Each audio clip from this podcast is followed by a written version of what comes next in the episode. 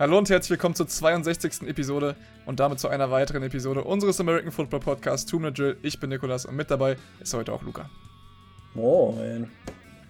Luca, wir sind heute zu zweit und äh, Philipp, der ist einfach gerade äh, im Uni-Stress, denke ich mal, deswegen ist er heute nicht am Start. Wir beide sprechen heute aber über ja, das, was am Wochenende passiert ist, quasi das Championship Weekend. Also wir recappen das so ein bisschen und lassen euch natürlich auch nochmal bisschen äh, wieder erleben, was da so alles passiert ist. Aber vorher, bevor wir das tun, wollen wir über ein Thema sprechen, was ja am Wochenende, am Samstag schon mehr oder weniger sich angedeutet hat, was aber sich, ich will jetzt nicht sagen als ein Fake herausgestellt hat, aber es war noch nicht ganz hundertprozentig sicher. Und zwar wurde quasi, oder hat ein NFL-Reporter in dem Fall verlauten lassen, dass Tom Brady äh, nach 22 Jahren jetzt zurücktreten soll das ist er offiziell zu dem Zeitpunkt noch nicht getan, oder hat er zu dem Zeitpunkt äh, offiziell noch nicht getan. Heute am Montag, wir nehmen heute am Dienstag, hätte ich was gesagt. Heute am Dienstag äh, ist es dann letztendlich passiert. Tom Brady hat selbst auf seinem Instagram-Account quasi verkündet, der Mann tritt zurück nach 22 Jahren. Äh, ja, hättest du das erwartet? Ja, es hat sich so ein bisschen angedeutet auf seinen, ähm, er hat da ja so eine Art äh, Podcast und da hat er schon so ein bisschen drüber geredet dass ähm, er sich mehr Zeit nehmen will für seine Kinder, für seine Familie und äh, dass Giselle es auch nicht so gerne hat, wenn er da wie bei dem äh, Game, wo sie gegen die Rams ausgeschieden sind, wo er dann an der Lippe geblutet hat, nachdem er einen Hit kassiert hat. Und äh, er hat schon so ja, verlauten lassen, dass Giselle das nicht mehr so toll findet und dass er da mal einen Gang runterschrauben soll. Und ähm, was ich ganz witzig fand, er hat ja irgendwann mal gesagt, äh, I retire when I suck. Und das hat scheinbar irgendwie einfach zu lange gedauert, weil er war jetzt noch Passing Leader. Er tritt quasi auf, ja, wahrscheinlich nach einem der besten Jahre, das er je gespielt hat. Mit 45, muss man sich auch mal vor Augen halten, tritt er jetzt ab. Und äh, ja, es wird nie wieder wahrscheinlich so eine Karriere geben wie Tom Brady.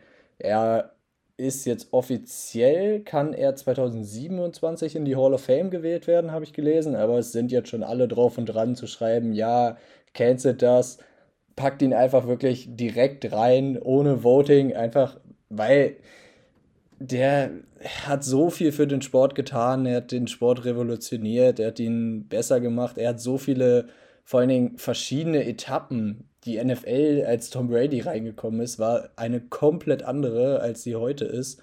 Und er hat einfach so viel ja, durcherlebt, verändert in dem Sport und allen höchsten Respekt dafür. Und ja, wir sind froh, dass er jetzt so ein bisschen seinen Frieden gefunden hat, auch wenn es nicht mit dem Super Bowl endet für ihn. Ja, das hätte man ihm, glaube ich, auf jeden Fall nochmal gewünscht. Also ich hätte es ihm auf jeden Fall gewünscht. Ich glaube, es gibt den einen oder anderen, der dann von Tom Brady schon das, äh, ja, gute, das ein oder andere Mal gut gescholten, also gut verprügelt wurde. Deswegen, also die ein oder andere Franchise meine ich damit. Deswegen kann ich mir auch vorstellen, dass es auch den einen oder anderen gegeben hat, der sich jetzt gedacht hat, endlich mal nicht wieder ein Super Bowl mit Tom Brady oder auch ein Super Bowl Ring für Tom Brady. Aber trotzdem muss man einfach nochmal auf diese Karriere zurückschauen ähm, und einfach sagen, das ist wirklich, ja, er ist ohne Frage the GOAT. Ne? Du hast es ja gerade eben schon angesprochen, er hat so viel für den Sport getan in 22 Jahren. Ähm, gerade wie sich die Liga seitdem auch verändert hat, quasi von einer ja, sehr runlastigen Liga hin zu einer wirklich sehr, sehr, sehr Passing-Heavy League, könnte man sagen. Also, ähm, ja, da hat er auf jeden Fall sehr, sehr viel mit beigeholfen. Und letztendlich muss man nochmal sagen, ähm, wenn, wenn Giselle natürlich sagt, ey, ich möchte, dass du jetzt nach Hause kommst, ich glaube, da sagt dann keiner nein letztendlich, aber sie hat ihm natürlich auch schon sehr, sehr viel geholfen. Und äh, das hat er auch nochmal quasi in seinem letzten Statement auf Insta so mehr oder weniger kundgetan, wo er sich dann nochmal bei allen möglichen Menschen bedankt hat, quasi bei, der, bei seinen Mitspielern, bei seinen Coaches, beim Staff, äh, bei seinen Agents letztendlich, aber auch bei seiner Familie. Und du hast es gerade eben schon angesprochen, er geht jetzt quasi zurück, zurück zu seiner Familie und äh, hat sich jetzt auch mal das Herz oder hat sein Herz jetzt quasi in eine andere Richtung, hat sich von seinem Herz in eine andere Richtung leiten lassen, könnte man sagen, und hat jetzt gesagt, okay, ich habe jetzt so viel Zeit für den Football gegeben, jetzt gebe ich mal Zeit auch für meine Familie. Und äh, ja, du hast gerade eben gesagt, er retired, wenn er suckt. Das äh, hat er nicht mehr getan und ich glaube, Luca, wir schauen uns einfach nochmal auf seine Career-Stats, weil die sind wirklich unglaublich, gerade auch was die Saison angeht. Ja, das Witzige fand ich in dem Statement, äh, was er da so gesagt hat, er hat die Patriots mit keinem Wort erwähnt. In seinem kompletten Retirement Statement war nicht ein Wort über äh, die Patriots oder irgendwie Mitspieler von den Patriots oder so.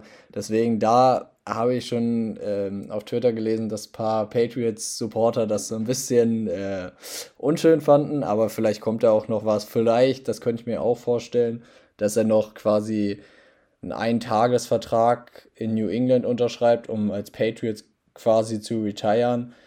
Aber man weiß natürlich auch nicht, wie seine, ähm, ja, wie es so mit Bill Belichick am Ende alles so gelaufen ist. Von daher, das ist noch irgendwie up in the air. Aber ich fände es irgendwie komisch, wenn er so gar nichts zu den Patriots sagt, weil auch wenn er jetzt zwei Jahre ein Buccaneer war, war er quasi 20 Jahre ein Patriot. Von daher, ähm, ja, das ist so ein bisschen seltsam. Aber ich habe ja schon gesagt, 2022 war wahrscheinlich das beste Jahr, was er je gespielt hat. Er hatte die ähm, meisten Passversuche, was dann natürlich auch an dem Offense-Wechsel liegt. Also Bruce Arians, seine Offense ist, oder Bruce Arians Offense ist einfach viel passlastiger als alles, was er je in New England gespielt hat. Und ähm, ja, hat damit auch die äh, Liga in Passing Yards angeführt. Von daher ähm, ist das ja mit eins der besten Jahre, die er gespielt hat. Und insgesamt hat er es jetzt auf 84.520 Passing Yards gebracht. Das sind die meisten offensichtlich. Und äh, mal gucken, ob damals je, da je einer drankommen wird. Es könnte, mh, hm, also ich könnte mir vorstellen, dass da wer drankommen wird, weil wirklich in den ersten Jahren von äh, Tom Brady wurde der Ball in seine Offense nicht so viel geworfen. Von daher, wenn man jetzt immer äh, ja, 4500 Passing Yards Saison als zum Beispiel ein Mahomes sammelt, dann könnte man da vielleicht drankommen. Aber er hat halt wirklich 22 Jahre gespielt. Das muss man sehen. Das muss man erstmal irgendwie schaffen. Das wird wahrscheinlich auch so schnell keiner mehr schaffen. Und äh, ja, einfach Hut ab zu dem, was Tom Brady so geleistet hat. Ja, definitiv. Man muss auf jeden Fall sagen, er ist, wie ich es gerade eben schon angesprochen habe, nicht ohne, der, ohne, ohne, ohne Grund der GOAT. Und er wird es wahrscheinlich auch immer bleiben, außer Patrick Mahomes man weiß nicht, was in 20 Jahren der Fall ist, aber ähm, ich denke mal, es ist sehr, sehr schwierig zu toppen. Wir haben auf jeden Fall sehr, sehr gute Kandidaten, die ihn da jetzt in den nächsten Jahren vertreten. Und hat ja auch gesagt, äh, nach dem Motto, okay, es ist jetzt auch Zeit für mich, quasi zu gehen und den jüngeren, neuen, aufstrebenden, aufstrebenden Quarterbacks äh, jetzt quasi das Zepter in die Hand zu reichen. Ähm, und ich würde sagen, von da ja, oder von diesem Punkt aus von Patrick Mahomes und diesen neuen Quarterbacks kommen wir jetzt einfach mal zum Championship Weekend, äh, was ja am Wochenende dann auch abgegangen ist mit den Spielen äh, Cincinnati Bengals gegen die Kansas City Chiefs, wie aber auch die 49ers gegen die Rams. Und ich würde sagen, wir fangen jetzt erstmal an mit dem Game Chiefs gegen Bengals. Das war das erste Game am Sonntagabend und äh, ja, das erste Game am Sonntagabend war, glaube ich, also war mein Game des Wochenendes, wo ich gesagt habe, da freue ich mich eigentlich am meisten drauf. Ähm, ich glaube, Philipp hat dann in dem Fall einfach nur gehofft, dass die Rams ins, äh, ins Super Bowl kommen. Ich glaube, der Rest war ihm dann noch ein bisschen mehr egal, wenn man das jetzt so, oder war mehr oder weniger auch egal, wenn man das jetzt so nennen kann. Äh, Luca, was war dein, dein Game so des Wochenendes letztendlich? Worauf hast du dich am meisten gefreut? Ja, ich habe mich auch auf Chiefs Bengals am meisten gefreut. Ich dachte halt, dass es einseitiger wird im Vor, ähm, ja, im Vorhinein und es sah dann ja auch aus, als würde es einseitig werden, weil äh, die Chiefs sind drei Drives, drei Touchdowns, waren dann 21 zu 3 vorne und ähm, da muss man dann auch nochmal sagen, Hut ab zu Andy Reid, weil die ersten, weiß nicht, 12, 15 Plays sind ja gescriptet, die sind ja schon vorher fertig. Und man hat gesehen, dass Andy Reid einfach da einen super Gameplan gemacht hat und ähm, ja quasi die ersten drei Touchdowns so aufs Board gescriptet hat. Und danach ging aber wirklich für die Chiefs nicht mehr viel. Und äh, was ganz wichtig war, was so, glaube ich, schon ja quasi mit das Game-Winning-Play der Bengals war, war ähm, der Tackle, den ich meine, es war Eli Apple, der ihn äh, vor der Goal-Line gemacht hat gegen Tyreek Hill, wo nur noch sechs Sekunden zu spielen waren oder fünf Sekunden. Mahomes wirft einen kurzen Pass in die Flat zu Tyreek Hill, der außerhalb der Endzone steht. Das war natürlich so ein Ding eigentlich in so einer Situation, du wirfst ihn in die Endzone, weil wenn er dann incomplete ist, dann ist es, ähm, dann ist die Uhr sowieso angehalten und wenn er gefangen wird, ist es ein Touchdown. Wenn du ihn aber außerhalb der Endzone wirst, gibt es halt die Gefahr, dass dein Spieler inbounds getackelt wird und äh, dass dann die Zeit runterläuft. Genau das ist passiert. Die Bengals haben da halt dann noch den äh, Stopp hingelegt weil sonst hättest du, wärst du mit äh, 28 zu 10 in die Halbzeit gegangen. Das wäre wahrscheinlich schon der Tod gewesen, weil die Chiefs auch in der zweiten Halbzeit den Ball gekriegt äh, haben. Von daher, das war so mit wahrscheinlich das größte Play der Bengals im Spiel. Und ähm, ja, dann. Äh, in der regulären Zeit muss man natürlich sagen, war es das big, äh, größte Play. Weil, ähm, also natürlich hätten sie da auch noch drei Punkte mitnehmen können und wären dann mit äh, ja, nicht 28, aber dann in dem Fall drei, äh, 24 Punkten in die Halbzeit gegangen. Und es hätte ja letztendlich auch gereicht so. Ähm, und einfach um nur ganz kurz diesen Vergleich zu ziehen, du wolltest jetzt gerade schon auf die zweite Halbzeit drauf hinausgehen. Tyreek Hill hatte in der ersten Halbzeit 78 Reception Yards. So, das war eigentlich gut, ne? Man kennt Tyreek Hill ja schon und in der zweiten Halbzeit kam wirklich gar nichts mehr von ihm. Und äh, ich glaube, das ist das, was die Bengals Defense so mehr oder weniger in der zweiten Halbzeit beschreibt. Du hast ja eben angesprochen, es kam gar nichts mehr. Und äh, denn es gab auch gar keine Punkte mehr im dritten Quarter für die Kansas City Chiefs. Äh, Mahomes wurde tatsächlich einmal intercepted, was quasi so ein bisschen dieser Punkt war, wo man dachte, okay, jetzt kommen die Bengals wieder ran, was sie auch getan haben. Sie haben direkt darauf gescored. Danach hat Joe Burrow äh, eine Interception geworfen. Man dachte, okay, jetzt wendet sich das ganze Blatt, aber Kansas City konnte daraus nichts machen und äh, ja. Ja, diese Interception von Mahomes war halt auch wirklich so ein Ding, was man von Mahomes, finde ich, selten sieht, weil er ist einfach ungeduldig geworden. Die Bengals haben es eigentlich clever gemacht. Die haben die ganze Zeit ähm, irgendwann nur noch acht Leute in Coverage gedroppt und haben gesagt, so ja, komm, versucht irgendwas auf dem Boden. Auf dem Boden ging nicht viel gegen DJ Reader und die Bengals Front. Und das, obwohl äh, Trey Hendricks ein bisschen angeschlagen war.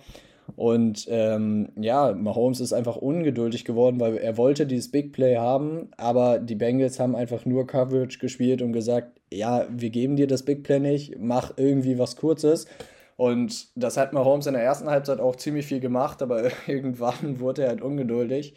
Und ähm, ja, dann wirft er diesen Ball tief auf Tyreek Hill, der im besten Fall einen Jumpball gewinnen müsste und dann wird er irgendwie ganz komisch deflected und fällt äh, dem Bengals-Spieler direkt in die Arme. Das ist passiert auch nur einmal aus 100 Malen, dass der so bounced und äh, ihm direkt quasi in die Arme fällt.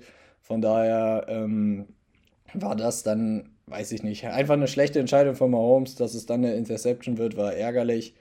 Aber ja, die Bengals haben einfach gut adjusted in der zweiten Halbzeit, haben viel Coverage gespielt. Mahomes wollte dann halt zu viel und äh, ist dann leider nach hinten losgegangen aus Sicht von Kansas City.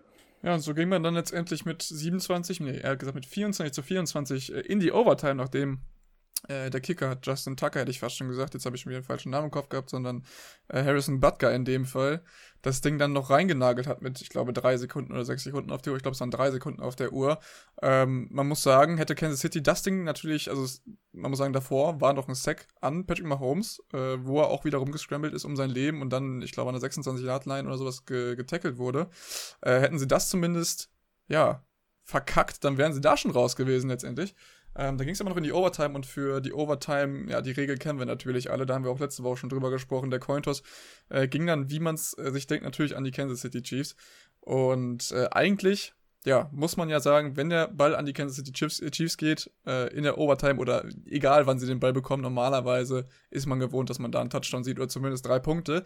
Das ist nicht passiert, denn letztendlich hat äh, Patrick Mahomes auch da wieder eine Interception geworfen. Ich war mir jetzt gerade nicht ganz sicher, Luca, ob das jetzt gerade die Interception war, die du angesprochen das hast. Das war die Interception, die ich beschrieben habe. Da äh, muss ich dann einmal gerade mich korrigieren. Ich hatte das, äh, hatte die Interception vertauscht. Ich hatte da die andere im Kopf. Ich wollte gerade eben nicht dazwischen ja, quatschen. Ja, genau, aber du hast auf jeden Fall recht, du hast sie sehr gut beschrieben. Und äh, der eine Deep Ball war es dann zu viel. Ähm, man hat ja auch immer wieder gesehen, wie sie quasi, äh, ja, ein Safety quasi over the, over the top gestellt haben und Tyreek Hill meistens in 1 in 1 gegen 1 Situationen geschickt haben und dann aber wie gesagt letztendlich mit dem Safety over the top äh, die Deep Balls quasi gecovert haben und in dem Fall ähm, ja war es dann auch so, dass Patrick Mahomes dann die Interception geworfen hat und man muss sagen Jesse Bates mit einem geisteskranken Play wie du es gerade eben schon angesprochen hast, und dann auch perfekt in die Arme gefallen von, ich glaube, Von Bell oder sowas war das. Ja, Von Und damit mussten, damit mussten die äh, Bengals tatsächlich nur noch in Field Goal Range kommen und sie hatten ja noch genug Zeit und das haben sie tatsächlich auch geschafft und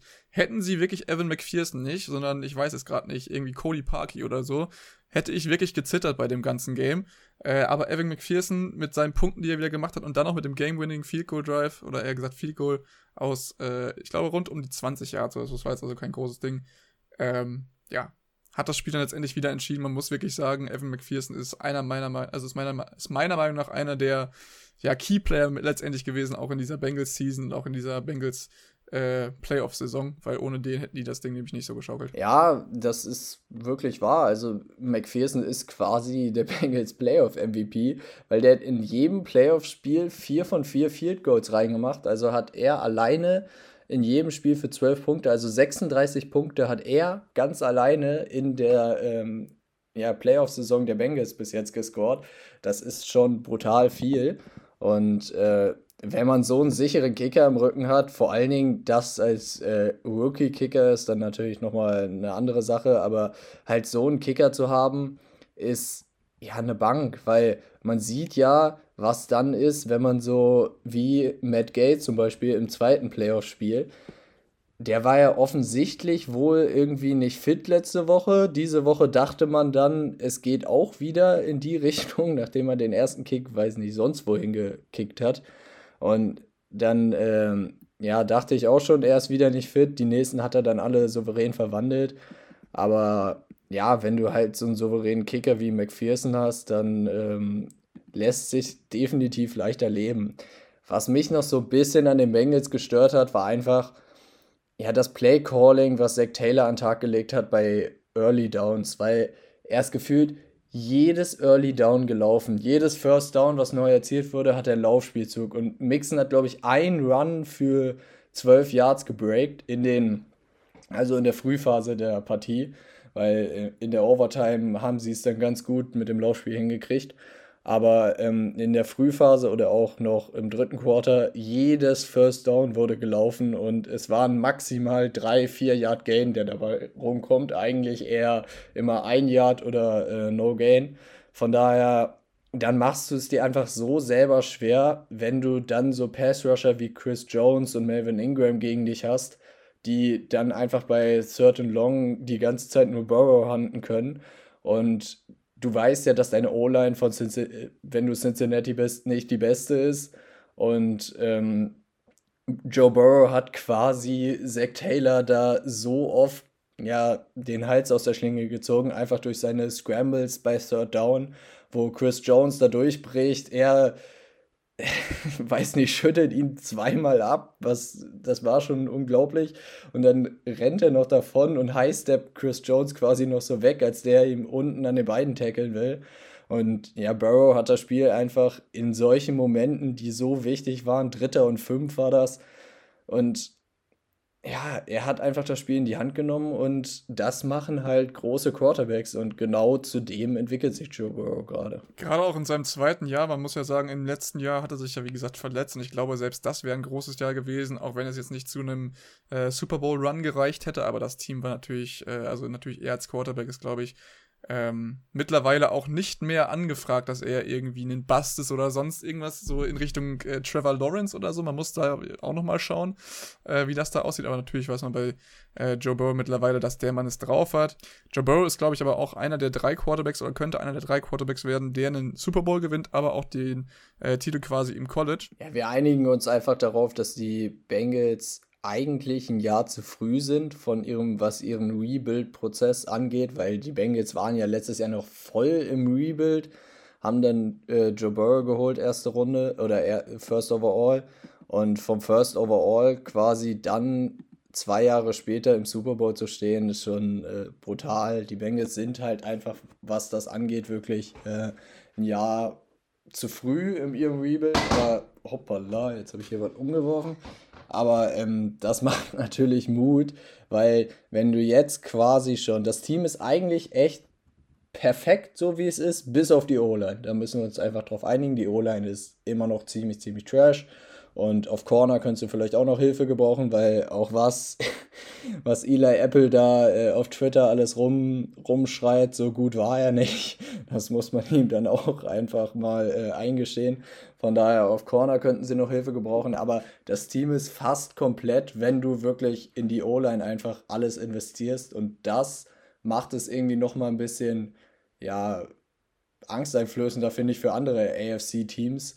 Weil wenn Cincinnati schon in den Super Bowl kommt mit der O-Line, mit der sie gerade ja spielen, dann will ich mir gar nicht ausmalen, was passiert, wenn du jetzt, weiß ich nicht, irgendwie zum Beispiel Lindenbaum als Center jetzt noch irgendwie bekommst, weil du im, im Draft noch hochtradest oder ja, wenn du einfach generell Hilfe in der O-Line bekommst, weil dann könntest du nächstes Jahr wieder direkt im Super Bowl stehen, weil dein Team einfach sonst schon so gut ist. Definitiv. Und ich denke mal, ähm, Das wird auch äh, nächstes Jahr wieder sehr interessant werden. Der Draft natürlich auch ein Thema in der Offseason, aber jetzt würde ich sagen, kommen wir auf das zweite Spiel vom Wochenende und zwar ist das Rams gegen die 49ers letztendlich 20 zu 17 für die Rams, um das mal vorwegzunehmen. Ähm, damit hat sich Philipp seinen Wunsch letztendlich erfüllt, dass die Rams in den Super Bowl kommen. Man muss natürlich aber auch sagen, dass die Rams die Saison alles darauf gesetzt haben. Wir haben es das ein oder andere Mal natürlich schon angesprochen, dass sie da auch wirklich alles investiert haben, haben äh, natürlich neben Aaron Donald einen wunderschönen, hätte ich fast schon gesagt, ich hätte ihn fast wunderschön betitelt, aber einen natürlich zweiten geisteskranken Passrusher geholt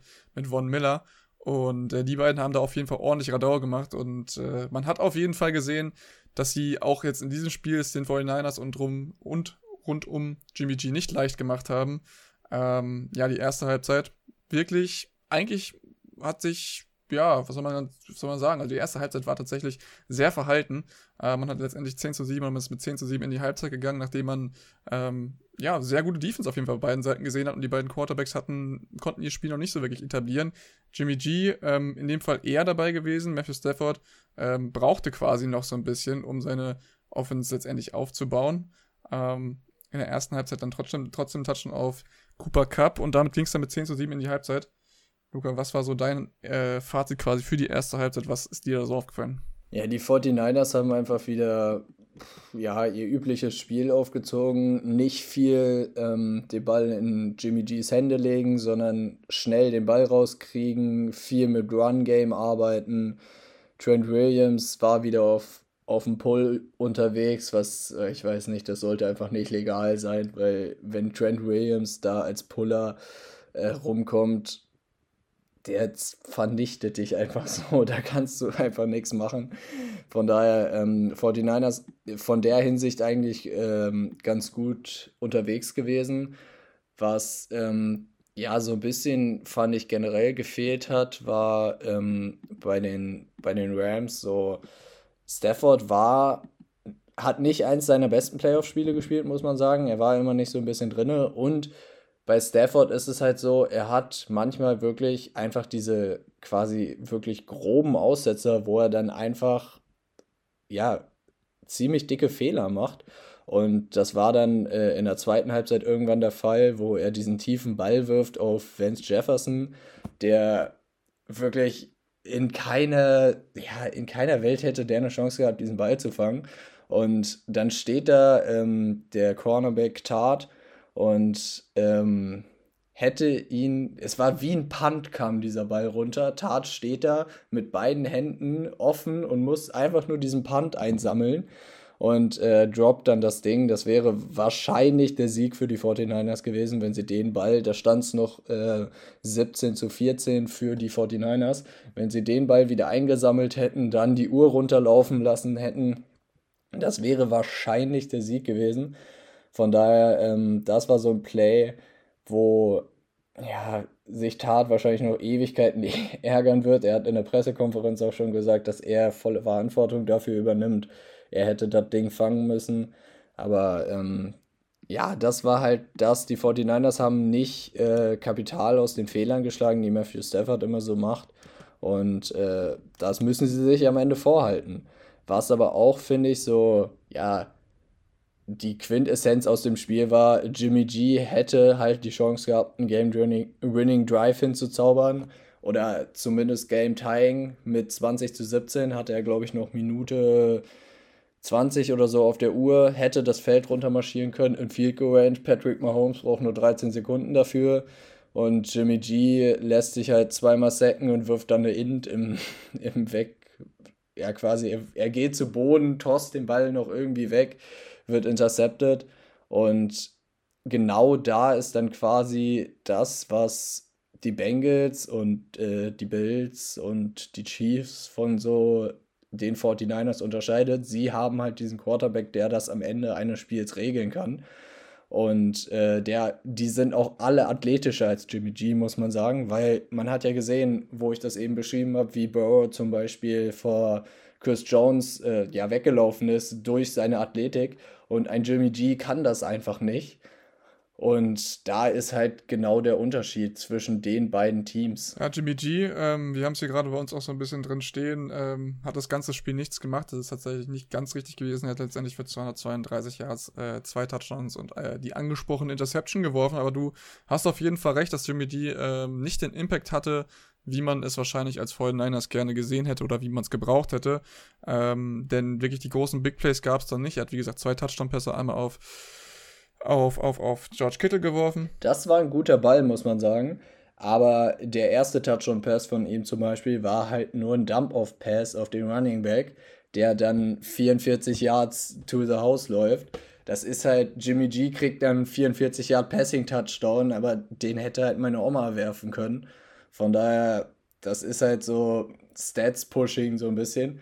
Aber klar, Jimmy G hat dann am Endeffekt zwei Touchdowns auf dem Board stehen, aber wenn man es nicht gesehen hat, dann könnte man halt denken, dass äh, Jimmy G genug gemacht hat, um das Spiel zu gewinnen. Definitiv. Ähm, man muss dann natürlich auch mal auf die andere Seite des Balls gucken. Ähm, was heißt auf die andere Seite des Balls? Ich würde sagen, bevor wir da jetzt hingucken, also auf die Rams-Seite, gucken wir nochmal ganz kurz auf Debo Samuel, der auch wieder alles gegeben hat. Er hat jetzt dieses Spiel nicht so viel, was heißt, also wenn man jetzt auf die Yards guckt, nicht so viel Impact haben können wie in den anderen Spielen. Trotzdem hat er das ein oder andere Mal äh, bei Third Down auch wieder gezeigt, was für ein geisteskranker Athlet er ist. Gerade, er ist ja eigentlich Receiver, aber zeigt dann auch auf den End Rounds zum Beispiel oder wenn er aus dem Backfield startet allgemein, äh, wie gut er auch mit dem Ball laufen kann und äh, hat da seinem Team auf jeden Fall sehr viel gegeben, hat letztendlich nicht gereicht und äh, der war auch auf jeden Fall nach dem Spiel sehr, sehr traurig.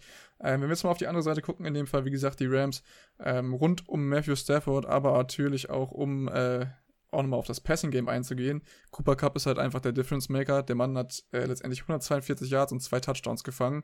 Ähm, dass er zwei Touchdowns gefangen hat, ist schön, aber ich glaube, diese Yards, die er sonst dazwischen halt immer macht und wo er halt auch zeigt, was für ein Big-Play-Receiver er halt auch ist, ich glaube, da, ja, hast du diese Saison wirklich gar keinen anderen gehabt und deswegen ist er für mich auch natürlich die Nummer eins, was Receiving oder was, als, was, was die Receiver-Position dieses Jahr angeht. Ähm, ich denke mal, den MVP bekommt er immer noch nicht, aber ähm, hätte er auf jeden Fall meiner Meinung nach verdient. Und auch OBJ hat tatsächlich abgeliefert. 113 Yards letztendlich gefangen, kein Touchdown. Ähm, aber auch die beiden sind wahrscheinlich auch für die Bengals ein ganz, ganz gefährliches Tandem. Die Bengals zum Beispiel haben ja, wie wir es vorhin angesprochen haben, ähm, sehr viele Spieler in Coverage gedroppt gehabt und äh, das müssen sie auf jeden Fall im nächsten Spiel im Super Bowl auf jeden Fall auch tun. Ähm, Gerade wenn man jetzt auch noch sieht, was sie sonst noch für Receiver auf der, ja, auf dem Platz haben, die, die Rams. Aber ich denke mal, Luca, da sprechen wir drüber, wenn es dann in die nächste Folge geht. Nächste Woche, wenn wir dann quasi auf den Super Bowl gucken. Ähm, ansonsten ich muss sagen, ähm, ich hätte es den Rams oder ich habe den Rams am Anfang zugeschrieben, auf jeden Fall, dass sie das Ding für sich holen. Dann, als das Spiel dann wirklich stattgefunden, habe ich, äh, hab ich halt wirklich ein bisschen gedacht, so, okay, was ist jetzt hier los? Ne? Die brauchen wirklich ein bisschen lang, lang, um hier reinzufinden. Haben dann aber in der zweiten Halbzeit gezeigt, was sie drauf haben. Man muss tatsächlich dann auch sagen, Jimmy G und die 49ers haben es dann im Gameplan oder auch, ja, was die Coaching-Seite angeht, nicht aufs äh, Spielfeld bringen können. Und damit kommen wir, glaube ich, zu deinem Punkt. Ähm, ja, denn im vierten Quarter wird ja meistens das Spiel entschieden. Und das haben die 49ers in dem Fall nicht geschafft. Ja, das ist halt so das, was sich immer um äh, Kai Shanahan für ewig wahrscheinlich äh, ranken wird, weil er kann einfach das große Spiel nicht gewinnen. So scheint es zumindest, weil er hatte jetzt zwei Super Bowls und ein äh, AFC Championship Games halt äh, gegen gegen die Rams das jetzt. Da wurde er im vierten Quarter 13 zu 0 outscored gegen die äh, Patriots im Super Bowl. Das ähm, allzeit bekannte mit Atlanta damals noch, da war er nämlich Offensive Coordinator für Atlanta, wurde er ähm, 19 zu 0 im vierten Quarter outscored und da zählt nicht mal die Overtime mit rein, wo sie auch nochmal sechs Punkte, dann 0 zu 6. Da hatte seine Offense aber nicht den Ball, muss man dazu sagen. Und ähm, also sind wir da schon 13-0 gegen die Rams, 19-0 gegen die Patriots und dann im Super Bowl gegen die Chiefs mit den 49ers und Jimmy G vor zwei Jahren auch wieder 21 zu 0 im vierten Quarter. Das macht halt in den drei großen Spielen, zwei Super Bowls und ein AFC Championship Game, 53 zu 0 im vierten Quarter. Und das ist halt einfach wirklich nicht akzeptabel, egal wer dein Quarterback ist, weil ja, gut, das Ding mit dem Super Bowl kann man drüber streiten mit Matt Ryan. Matt Ryan ist aber eigentlich ein guter Quarterback und auch mit Jimmy G muss es irgendwie möglich sein, noch wenigstens ein Field Goal oder irgendwas aufs Board zu kriegen, weil 53 zu 0 im vierten Quarter ist schon echt brutal.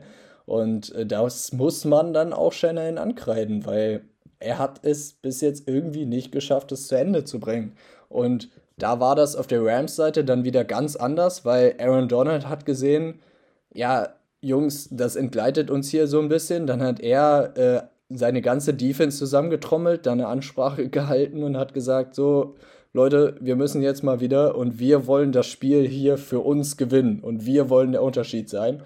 Und am Ende haben die 49ers halt gar nichts mehr hingekriegt, weil die Defense wirklich so heiß war der Rams. Und das hat dann am Ende auch den Unterschied gemacht. Ja, und den Unterschied äh, wird es dann auch zu gehen oder zu machen sein im Super Bowl. Ähm, ich habe gerade eben nochmal drüber nachgedacht und habe auch zwischenzeitlich nochmal gelesen, ähm, hätten die Bengals jetzt tatsächlich gegen die 49ers gespielt, sehe das oder hätte das relativ schwierig aussehen können, denn die Bengals waren tatsächlich ähm, so weit, wie sie heute sind. Ich glaube, ich glaube erst einmal, wenn ich mich täusche, wenn sogar noch gar nicht. Ansonsten waren sie auf jeden Fall zweimal im, ja doch, sie müssen schon zweimal im Super Bowl gewesen sein. Sie waren auch zweimal im Super Bowl gegen die 49ers und die 49ers haben sie zweimal geschlagen. Das heißt, es wäre ein schlechtes Omen an der Stelle gewesen, aber natürlich hätte man dann Joe Burrow gehabt, den hatte man damals nicht und auch natürlich Jamar Chase und so eine kranke Offense äh, oder allgemein gutes Team. Das heißt, da hätte ich dann auch schon eher auf die Bengals getippt, aber jetzt spielt man gegen die Rams ähm, am 14.02. Das ist in zwei Wochen. Oder in fast zwei Wochen. Die Rams haben halt auch noch so viel Potenzial nach oben. Wenn man sich das ähm, anguckt, Cooper Cup hat in dem Spiel einen Touchdown gedroppt, wo er bei einer tiefen Over war das, glaube ich, kommt er über die Mitte.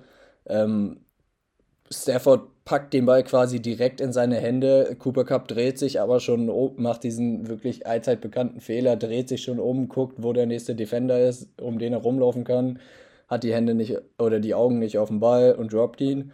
Wäre wahrscheinlich ein sicherer Touchdown gewesen und dann Jetzt kreuze ich mich für den Namen Skrignowski, glaube ich, die Nummer 18 von den Rams.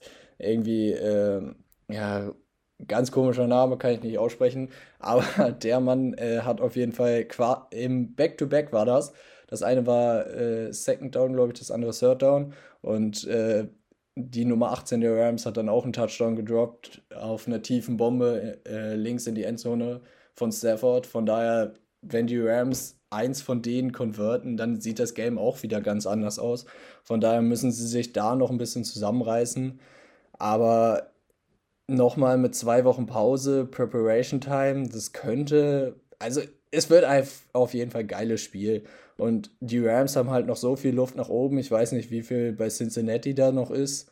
Aber bei den Rams sehe ich halt auch noch Verbesserungspotenzial, weil Stafford halt auch nicht sein bestes Game gespielt hat und sie stehen halt trotzdem im Super Bowl.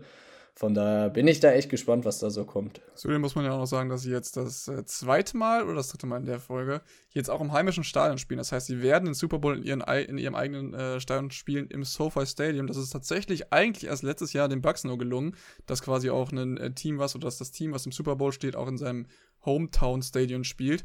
Und äh, tatsächlich ist das jetzt back-to-back -back in zwei Jahren gelungen. Und äh, da muss man natürlich auch sagen, ich glaube, ich wollte schon fast sagen, die Rams werden da Homefield Advantage haben, aber das war ja gegen die 49ers auch nicht wirklich so. Ich glaube, da waren fast mehr 49ers-Fans als die Rams. Liegt natürlich auch daran, dass die Rams auch wieder umgezogen sind. Ähm, aber ich bin mal gespannt, wie, ja, wie das dann letztendlich da alles aussehen wird, wer da alles zum Super Bowl kommt, wie die Stimmung sein wird. Ich denke mal, das wird geisteskrank werden. Und das Spiel an sich ich glaube, das hält so viel bereit, gerade was äh, die beiden Quarterbacks angeht. Du hast gerade eben angesprochen, Upside ist auf jeden Fall bei, bei, Matthew Stafford auf jeden Fall auch noch da und Joe Burrow, den darf man nie unterschätzen. Und äh, ja, ich freue mich auf jeden Fall riesig drauf. Wir werden auf jeden Fall nächste Woche, vielleicht ist Philip dann ja auch wieder am Start, mit ihm nochmal darüber sprechen, was denn so ja für die beiden Teams ja essentiell wichtig ist, worauf sie achten müssen und wie sie sich dann letztendlich auf das gegnerische Team vorbereiten müssen. Ich würde sagen, Luca, mir hat Spaß gemacht. Ich würde sagen, wir beenden die Folge jetzt hier erstmal, außer du hast noch irgendwas zu sagen. Ja, als, als Normalsterblicher kannst du dir halt eh keine Super Bowl-Tickets leisten. Die fangen irgendwie bei 6000 Dollar an, das billigste Ticket. Von daher ähm, werden da, glaube ich, nicht so die Casual Football-Fans sein, sondern mehr so Festival der Superreichen, wie das so ist. Aber wir werden es. Vielleicht kannst du ja mal ganz kurz an der Stelle Eli Apple anschreiben mit einem Fake-Account von Tyreek Hill äh, der hat ja, wie gesagt, das Twitter schon angekündigt, dass er Tyreek Hill äh, gerne Karten schenkt. und vielleicht kommt man ja über diesen Weg irgendwie dran, muss man mal schauen. Ja, der hat auf der hat wieder getrash-talkt und meinte, äh, Miko Hartmann, Tyreek Hill, hit me up, ich schicke euch Karten, obwohl er das Spiel auch so oft geburnt wurde. Also, ja, der Mann hat ein gutes Selbstvertrauen. Belassen wir es dabei.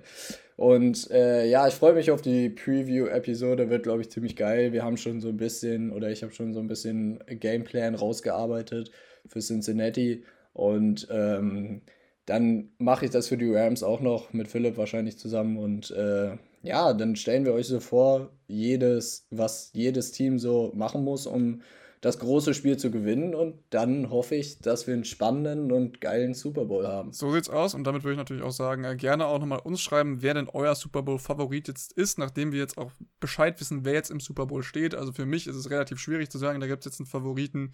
Äh, ich habe irgendwie das Gefühl, es sind bei mir die Rams, aber ihr könnt natürlich uns auch gerne mitteilen, wen ihr da jetzt im Super Bowl seht. Ansonsten könnt ihr uns natürlich auch gerne auf Social Media einfach gerne natürlich noch ein paar Rückmeldungen geben zu der Folge, genauso wie äh, auf Twitter, also in dem Fall auf Twitter. Da gibt es ja einen wunderschönen Handle. Vielleicht ändern wir den nochmal, Luca. At tmd-podcast äh, äh, Scheiße. ja, Philipp ist nicht da. Philipp ist nicht da. Nein, es ist. es war schon wieder falsch. Ja, genau. Es ist natürlich at tmd-nfl-podcast. So nehme ich. Sucht einfach Two-Minute-Drill und guckt nach dem schönen Logo mit dem TMD und dann findet ihr uns. Aber sucht sonst einfach auch unter allen Hashtags, die irgendwie Football betreffen, weil da äh, verbreiten wir immer ganz viel äh, Halbwissen. Also. So jetzt aus. Ich würde sagen, äh, gerne, wie gesagt, auch auf dem Rest der Social Media Kanäle vorbeischauen. Instagram genauso wie YouTube, da kommen jetzt die ganzen Folgen hoch und wird natürlich auch Ankündigungen geben, bla bla bla. Ich würde sagen, wir sind erstmal raus, Luca. Vielen Dank für die Folge. Ich äh, bedanke mich bei allen Zuhörern. Äh, habt noch eine schöne Woche genießt den äh, Pro Bowl und enjoyt ihn mit viel Joy, keine Ahnung. Macht das Beste draus, ja. Guter, guter. Bis dahin. Haut rein. Bye, bye. Ciao.